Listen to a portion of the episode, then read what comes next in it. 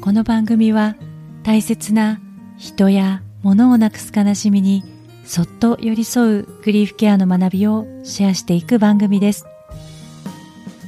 グリーフケアにまつわる本やエピソードをご紹介し一緒に考えたり感じたりしながら心の中で涙の種を大事に育てていくようなそんな時間になれたら嬉しいです。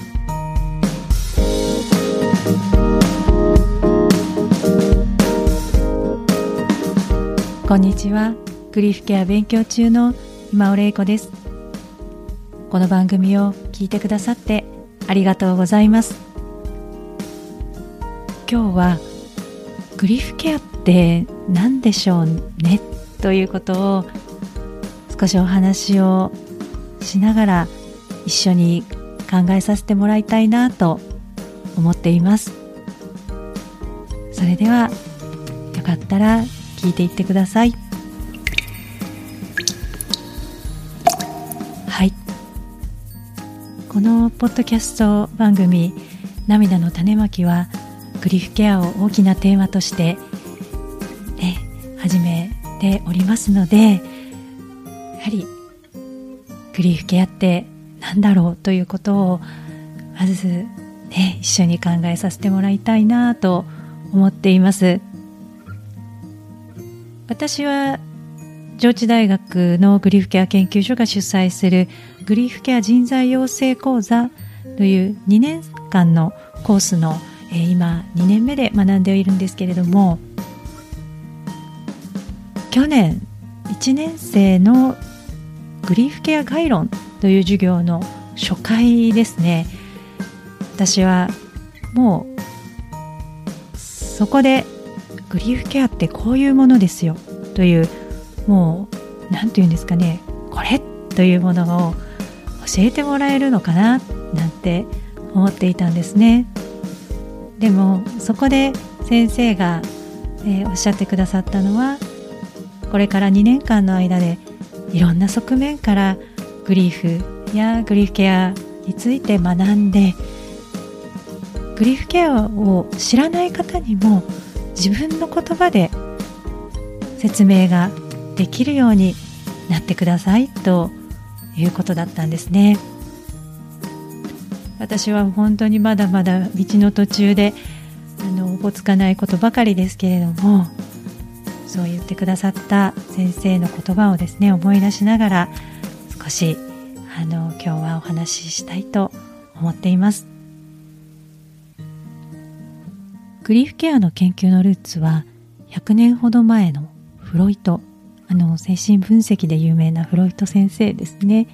にあるそうで以来精神医学的な観点から死や死別の悲嘆の研究が行われてきました。1960年代にはアメリカでエリザベス・キューブラー・ロスという精神科医が死に向かう方々やその家族の感情を学ぶためにインタビューを行い死の受容までのプロセスを導いた研究調査がとても有名です。そうした死の需要までの過程や死別の悲嘆のプロセスは様々に研究が行われいろんな感情例えばその直後はショック状態で心がもう麻痺してしまう。感じられなくなってしまうことであったりそんなのは嘘だと否定をすることであったり何かこれをするから助けてください奇跡が起きてくださいと願う気持ちであったりどうしても心が落ち込んでしまって抑うつ状態になる。そしていずれは死。やその死別というものを受け入れていく。そういった心の動きさまざまな感情があるということ。時には体の変化例えば眠れないとかそういうことに現れてくるということが分かってきました。さまざまな感情心の動きがあるということ。それが自然なことなんだと知ることはグリーフに関わっていく第一歩なのかなという気がしています。今ではグリーフケアはそういった精神医学的な観点だけではなく死生観として宗教や哲学あるいは民族学また芸術の視点からも広く捉えながら突然日常の中でやってくる悲しみ。それに対して一人一人が自分のまたは誰かの悲しみを知ってその人の心に配慮をしていくこと配慮をしながら関わっていくことを考える考えていこうという流れにあると私は理解しています。拙い説明では十分にお伝えできないことがあるなぁと思いますのでここで一冊本をご紹介させてください。熊と山猫という絵本があります。この絵本はある日突然仲良しだった小鳥が死んでしまったところから始まります。熊は泣きながら小鳥の亡骸を小さな箱に入れて持ち歩くようになりました。それを見た森の動物たちは戸惑ってしまって熊に小鳥はもう帰ってこないんだから辛くても忘れなくちゃって口々に声をかけたんですね。そして熊は一人っきりで暗い部屋に閉じこもるようになってしまうんです。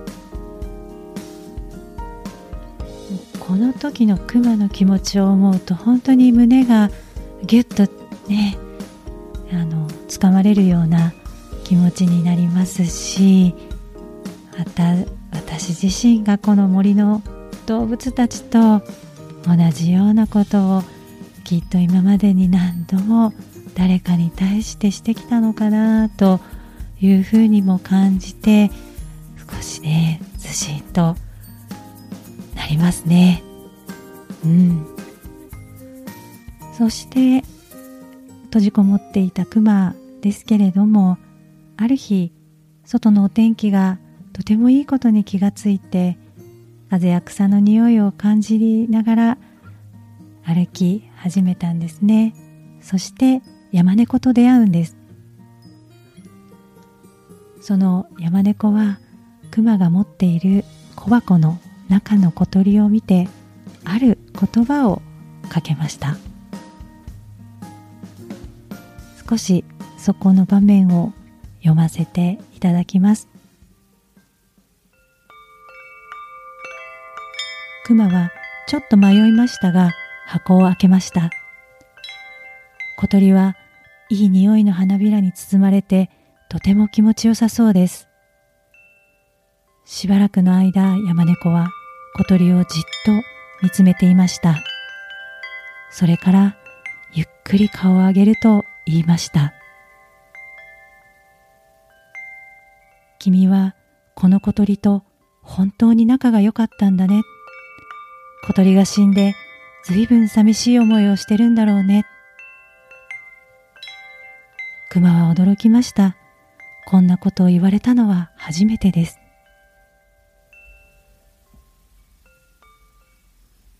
この後、山猫はバイオリンを奏で始めます。その音を聞きながら、熊は小鳥とのいろんなことを思い出していきます。楽しかったこと、喧嘩をしたこと、そして仲直りをしたこと、一つ一つ思い出して、一緒に日向ぼっこをした場所に小鳥を埋葬してずっと友達だよって言うんですね。そして山猫と一緒に音楽の旅に出発します。絵本ではそこまでのね様子が描かれています。この一冊には今私が大事にしたいなと思うグリフケアのことが詰まっていました。うん。悲しみの中にいる時誰にも邪魔されずに悲しんでいい。大切なものを失った心の痛みをどう感じるかその人にしかわからないですよね。自分の悲しみをしっかり感じる時間を持ってふと気づいたら窓を開けて光や風を感じて土を感じて自然だったり音楽だったりに助けてもらいながらゆっくりとなくしたものを大切にしながらずっと一緒にこれからも生きていけるんだよってこのね物語を通しても教えてもらっているなぁと感じます。また悲しみの中にいる人のそばに自分がいる時はその人の悲しみを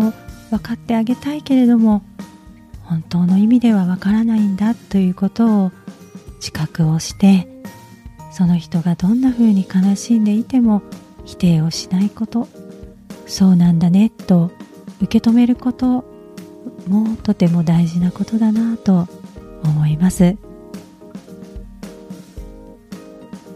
どうしてもね早く元気になってほしいとか悲しむ顔が見たくないとか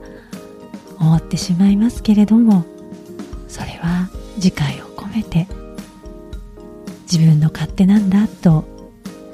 気づいていきたいなと思います。その人が話したいと思う時までそっと待つことができたらいいなというふうに感じています。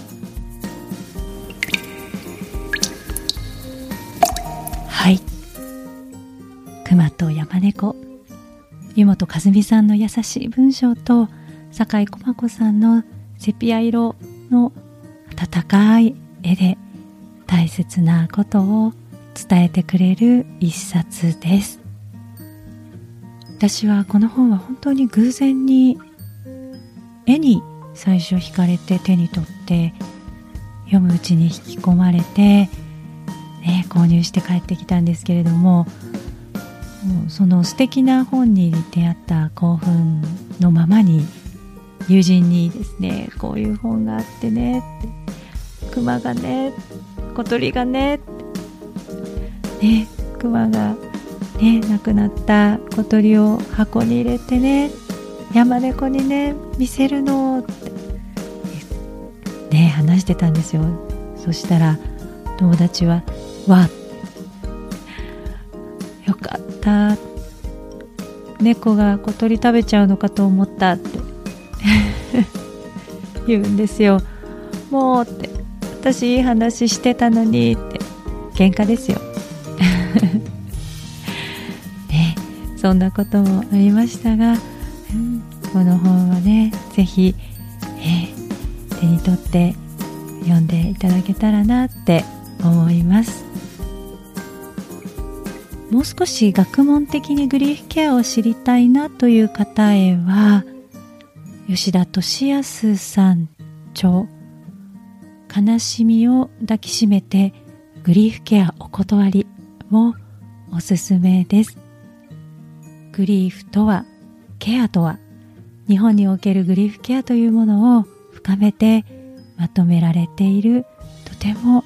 読みやすい一冊です。こちらグリーフケアにねついての本なんですがサブタイトルは「グリーフケアお断り」となってるんですよね。なかなかシニカルというかね。そこに込められた思いも含めて示唆に富んだとてもよく整理をしてくださっている本だなというふうに思います。どちらも私のノートの方にリンクを貼っておきますのでよかったら読んでみてください。最後まで聞いてくださってありがとうございます。感想やメッセージは番組欄にあるフォームからぜひシェアしてください。今日もどうぞ自分の気持ちを大切にお過ごしください。それではまた。